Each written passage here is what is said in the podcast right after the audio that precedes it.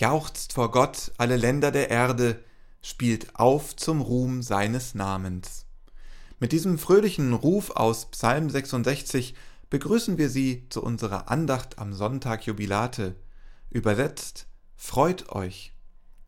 Kirsten Ahrtal, Olga Burmeister, Christine Rauterberg und Irina Matschenko bringen jubilierende Klänge mit. Christoph Marsch Grunau und Robert Vetter fügen ihre Texte und Gebete hinzu. So lasst uns beginnen im Namen des Vaters und des Sohnes und des Heiligen Geistes. Amen. Atme in uns,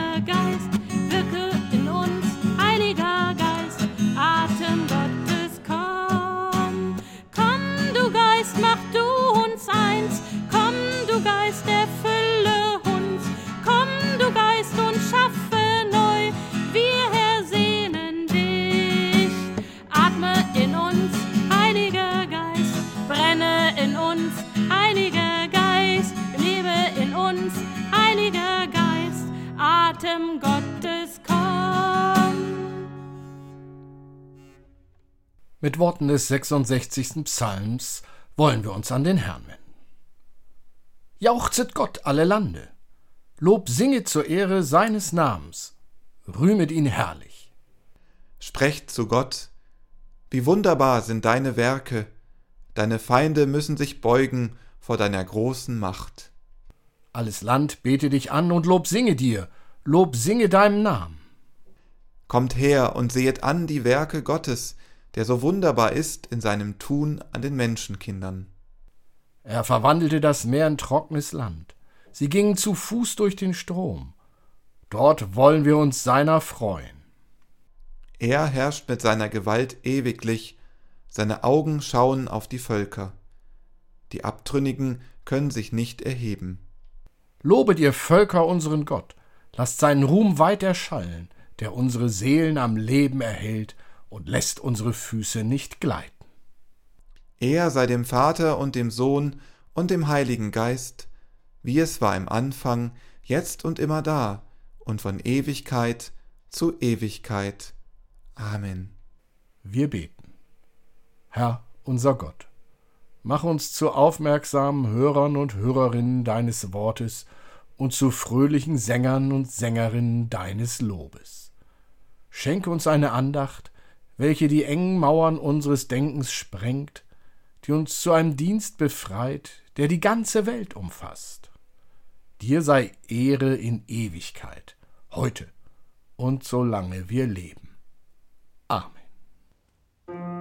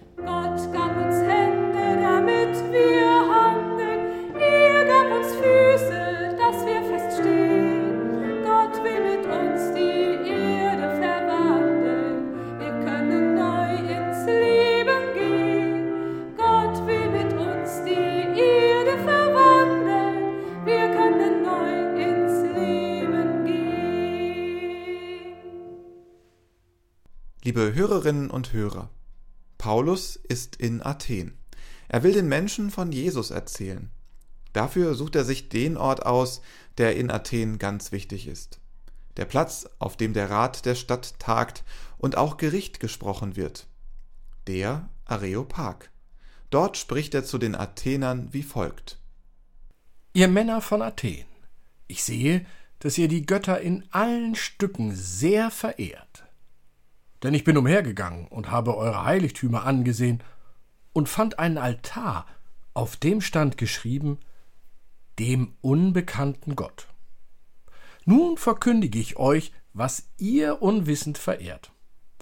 Gott, der die Welt gemacht hat und alles, was darin ist, er, der Herr des Himmels und der Erde, wohnt nicht in Tempeln, die mit Händen gemacht sind. Auch lässt er sich nicht von Menschenhänden dienen wie einer, der etwas nötig hätte, da er doch selber jedermann Leben und Odem und alles gibt.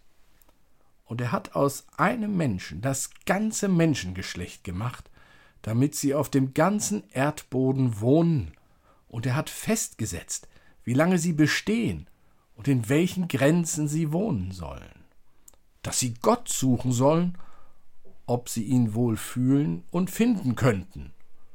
Und für wahr, er ist nicht ferne von einem jeden unter uns. Denn in ihm leben, weben und sind wir. Wie auch einige Dichter bei euch gesagt haben, wir sind seines Geschlechts. Da wir nun göttlichen Geschlechts sind, sollen wir nicht meinen, die Gottheit sei gleich den goldenen, silbernen und steinernen Bildern durch menschliche Kunst und Gedanken gemacht. Zwar hat Gott über die Zeit der Unwissenheit hinweggesehen, nun aber gebietet er den Menschen, dass alle an allen Enden Buße tun. Denn er hat einen Tag festgesetzt, an dem er richten will den Erdkreis mit Gerechtigkeit durch einen Mann, den er dazu bestimmt hat, und hat jedermann den Glauben angeboten, indem er ihn von den Toten auferweckt hat. Als sie von der Auferstehung der Toten hörten, begannen die einen zu spotten, die anderen aber sprachen, wir wollen dich darüber ein andern Mal weiterhören. So ging Paulus weg aus ihrer Mitte. Einige Männer aber schlossen sich ihm an und wurden gläubig. Unter ihnen war auch Dionysus, einer aus dem Rat, und eine Frau mit Namen Damaris und andere mit ihnen. Liebe Hörerinnen und Hörer, da sitzt man in der Bahn, die Fahrt dauert noch lang. Mit dem Gegenüber kommt man nach einiger Zeit ins Gespräch. Was machen Sie denn so beruflich? Ich bin Pastor. Und dann kommt die Antwort, die oft kommt. Ein erstauntes Ah ja. Und dann Wissen Sie, Kirche ist nicht so meins, denn wir glauben doch alle an den einen, den gleichen Gott, ob Christen oder Moslems, ob Hindus oder Buddhisten, das alles sind doch Leute, die an Gott glauben. Und wenn er auch viele Namen hat, es ist doch immer der gleiche. Wenn ich dann vorsichtig anfange, diese Aussage in Zweifel zu ziehen mit Worten wie da könne man ja mal drüber nachdenken, ob Gott, wie ich ihn in Jesus kennengelernt habe, genau das ist, was ein Hindu über Gott erfahren hat oder was ein Muslim aus dem Koran über Gott kennengelernt hat, dann kommt das Gespräch schnell an ein Ende. Die Fragen, die sich stellen, sind die. Warum scheint es so vielen so wichtig zu betonen, dass es der gleiche Gott ist? Und kann ich eine Antwort in der Bibel selbst finden? Da kommt nun der Predigtext aus der Apostelgeschichte gerade richtig. Paulus trifft auf Menschen, die nicht nur einen Gott anbeten, sondern mehrere und vorsichtshalber auch noch den, den sie gar nicht kennen. Paulus versucht mit vier Gedanken die Menschen mit dem Evangelium zu erreichen. Sein erster Gedanke. Überall ist eine Ahnung von Gott. Oder, wie Paulus sagt, ihr Menschen von Athen, ich sehe, dass ihr die Götter in allen Stücken sehr verehrt. Als Paulus durch Athen geht, sieht er Tempel, Götterbilder, Altäre. Er steht vor einer Vielfalt an religiöser Kunst, die atemberaubend ist. An diesen Steinen und Bauten kann er ablesen, in diesen Menschen ist die Ahnung von Gott da. Und er sagt es auch. Ihr seid sehr gläubige Leute. Dieses Wort gläubig hat hier einen bestimmten Klang. Wir würden heute vielleicht sagen, ihr seid hoffnungslos religiös. Ihr Athener tragt in euch eine Sehnsucht, ein Fragen nach Gott, eine Ahnung davon, dass Gott mehr sein muss, als die Tempel und die Götterbilder euch sagen. Überall ist eine Ahnung von Gott. Wer durch unsere Welt geht, der wird das auch finden. In den verbliebenen Bücherläden der Großstädte gibt es wachsende Abteilungen zum Thema Übersinnliches. Im Internet kann die Zahl der Seiten und Blogs zum Thema schon nicht mehr gezählt werden. Es ist kein Ausrutscher, wenn Peter Maffei von seinen Fragen an Gott singt, Herbert Grönemeyer Jesus an seiner Seite hat oder die Toten Hosen auf einem ihrer Alben sich mit dem Vater Unser und den zehn Geboten befassen. Die Gruppe E Nomini sich mit der Schöpfung auseinandersetzt. Oder die Band Die Ärzte das Gesangbuchlied Danke ohne Textänderung auf einer CD singt. Und auch auf ihrer jüngsten Veröffentlichung singen sie Ich hab lange gebraucht, um zu verstehen, das Leben ist sinnlos ohne dich. Es ist kein Ausrutscher, wenn Moderatoren oder Influencer ihre Gäste danach fragen, ob sie in der Angst beten.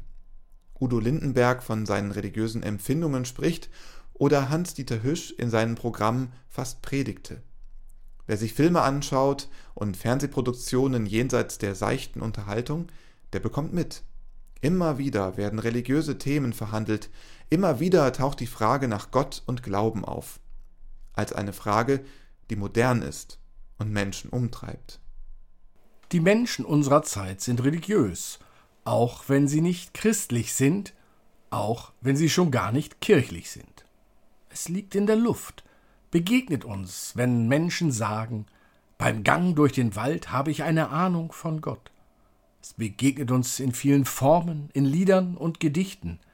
Es begegnet uns in dem Gefühl, das viele haben, dass sie sich nicht selbst alles verdanken, was sie geschaffen und geschafft haben, dass sie das Empfinden einer Abhängigkeit benennen. Überall ist eine Ahnung von Gott, und Menschen sind sehr wohl bereit, das auch auszusprechen. Paulus zweiter Gedanke. Keinem von uns ist Gott fern. Dieses Fragen, Suchen, Ahnen von Gott nimmt der Apostel mit einem ganz weiten Satz auf. Keinem von uns ist Gott fern. In ihm leben, weben und sind wir. Gott ist uns näher als die Luft zum Atmen, näher als uns die Menschen sind, näher als uns die Dinge sind, mit denen wir uns umgeben. Der Apostel sagt dieses Bekenntnis, weil er an den Schöpfer glaubt. Gott hat die Welt geschaffen und hat uns das Leben gegeben. Wenn wir Paulus nach einem Beweis für seinen Gedanken fragen könnten, dann würde er sagen, Schau dich an, du bist der Beweis, du hast dir das Leben nicht selbst gegeben, du hast dir deinen Leib nicht selbst gegeben, du hast dir deine Kraft und deine Talente nicht selbst gegeben. Mit allem, was du bist und was du lebst und was du kannst, kommst du immer schon von Gott her, aus seinem unerschöpflichen Geben. Jeder Augenblick deines Lebens kommt von Gott. Keine von uns ist Gott fern. Dieses Wort hat eine Kehrseite. Wir alle verdanken uns Gott mit dem, was wir sind und wie wir sind. Damit stellt sich zugleich eine Frage vor uns. Danken wir Gott denn mit unserem Leben, welches wir ihm verdanken? Entspricht unser Leben dem, dass Gott uns nicht fern ist, sondern nahe? Sind wir Gott nahe mit unserem Tun, mit unserem Denken, mit unserem Danken? So kommt Paulus zum dritten Gedanken. Gott will, dass wir ihn suchen. Bis hierhin können viele noch mitgehen, aber nun geht Paulus den einen Schritt weiter. Es ist nicht damit getan, dass wir sagen, Gott gibt es. Es ist nicht damit getan, dass wir sagen, wir leben immer schon von Gott her, sondern Gott will, dass wir ihn suchen und mit ihm leben. Es geht um eine sehr persönliche Beziehung zu Gott um eine Beziehung des Vertrauens und des Gehorsams. Wenn wir Kinder taufen, wird gesagt, du sollst Gott gehören. Du sollst zu dem Gott gehören, der deinen Namen gerufen hat. Du sollst zu dem Gott gehören, der sich selbst in dieser Welt mit seinem Namen zu erkennen gegeben hat, in dem Menschen Jesus Christus, der ans Kreuz gegangen ist und der durch den Tod gebrochen ist. Du gehörst nicht zu einem namenlosen, unbekannten Gott. Du gehörst zu dem bekannten Gott, der sich zu dir bekannt hat und zu dem du dich bekennen darfst. Das ist zu uns allen, die wir getauft worden sind, gesagt worden, und das gibt unserem Leben die Richtung. Unsere Lebensrichtung ist markiert durch die Zugehörigkeit zu Jesus, das Vertrauen zu Jesus. Das ist dann kein Glaube an, alle Götter sind doch gleich mehr, sondern das ist der Glaube, der immer wieder fragt, was ist der Wille Gottes für mein Leben an diesem Tag heute? Was ist der Wille Gottes für mein Handeln an diesem Tag heute? Was will Jesus durch mich in dieser Welt tun, an Menschen, in den Aufgaben der Zeit, für die Nahen und die Fernen? Solange wir noch nicht wissen, wer Gott ist, können wir ihm auch nicht gehorchen. Aber wenn es wahr ist, dass Gott sich uns bekannt machen will und er sich bekannt gemacht hat durch Jesus, dann gibt es nur eines, unseren Willen ausrichten nach seinem Willen. Und so kommt Paulus zum vierten Gedanken. Gott ruft uns. Es ist deutlich geworden.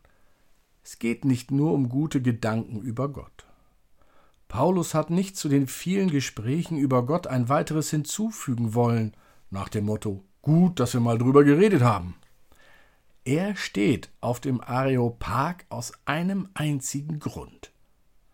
Weil Gott nach seinen Menschen ruft und weil Menschen dieses Rufen Gottes hören müssen, um ihrer Seelen Seligkeit willen. Einige haben es gehört, aber viele haben sich lächelnd abgewendet. Einige haben den nahen Gott in den Worten seines Boten gehört, Viele aber haben nur einen seltsamen Wanderprediger gehört und hatten nur ein Achselzucken für ihn übrig.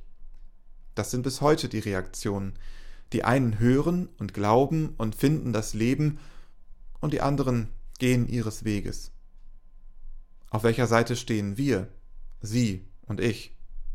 Es ist die Sorge um die Menschen, dass Menschen an Jesus vorbeileben könnten. Es ist die Sorge, dass Menschen das große Geschenk ihrer Taufe versäumen könnten, die uns nicht einfach sagen lässt, jeder hat seinen Glauben, jeder hat seine Vorstellung. Egal, nein. Es ist nicht alles gleichgültig. Die Erfahrung, die Paulus gemacht hat und die immer noch viele Menschen Jahrhunderte nach ihm teilen, ist großartig anders. Jesus ruft uns beim Namen. Ich bin ihm nicht gleichgültig. Und diesem Ruf darf und will ich folgen. In diesem Ruf liegt mein Leben, und ohne diesen Ruf geht mein Leben in die Leere, geht es am Willen Gottes vorbei. Gott ruft uns. Ich möchte es zuspitzen. Gott ruft dich und mich. Seit unserer Taufe hat er nicht aufgehört, meinen und deinen Namen zu rufen, damit wir nicht ohne ihn leben ohne seine Liebe, ohne seine Treue. Damit, im Vertrauen zu ihm, wir uns um seinen Willen mühen können. In diesem Ruf bietet er das Leben an. Er, der nicht will, dass auch nur einer oder eine verloren geht. Amen.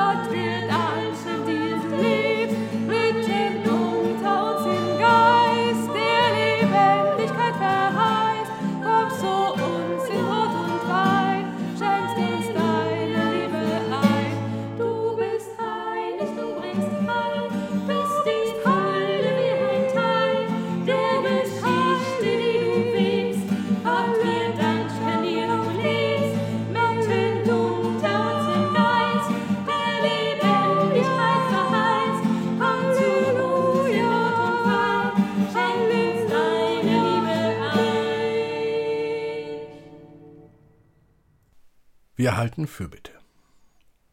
Herr, unser Gott, du bist bei mir jeden Tag. Es vergeht kein Tag, an dem ich nicht deine Nähe und deine Fürsorge spüren darf. Herr, es geht mir gut. Ich leide keinen Hunger. Durst ist mir fremd. Täglich freue ich mich darüber, dass ich zufrieden sein kann. Ich spüre die wärmenden Strahlen der Sonne und die Frische des Regens. Bewusst erlebe ich den Wechsel der Jahreszeiten. Herr Gott, du meinst es gut mit mir. Selbst wenn mich Ängste ergreifen wollen, weil die Zukunft ungewiss erscheint und die Hoffnungslosigkeit wie ein dunkler Schatten auf mich legen will, mein Vertrauen auf deine Nähe und Liebe hilft mir und gibt mir die notwendige Zuversicht und Fröhlichkeit, meinen Alltag zu meistern. Darum will ich einstimmen in den Lobgesang deiner Gemeinde mit den Worten des 66. Psalmes. Jauchzt vor Gott alle Länder der Erde, spielt auf zum Ruhm seines Namens. Denn sein Reich kommt denen nahe, die auf ihn vertrauen und deshalb demütig und zuversichtlich beten können. Vater unser im Himmel, geheiligt werde dein Name, dein Reich komme, dein Wille geschehe, wie im Himmel so auf Erden. Unser tägliches Brot gib uns heute und vergib uns unsere Schuld, wie auch wir vergeben unseren Schuldigern. Und führe uns nicht in Versuchung, sondern erlöse uns von dem Bösen. Denn dein ist das Reich und die Kraft und die Herrlichkeit in Ewigkeit. Amen. Geht mit dem österlichen Jubel auf den Lippen, jauchzt über Gottes wunderbare Schöpfung. Lobt Gott, er hat euch neu geschaffen. Der Herr segne dich und behüte dich. Der Herr lasse sein Angesicht leuchten über dir und sei dir gnädig. Der Herr erhebe sein Angesicht auf dich und gebe dir seinen Frieden. Amen.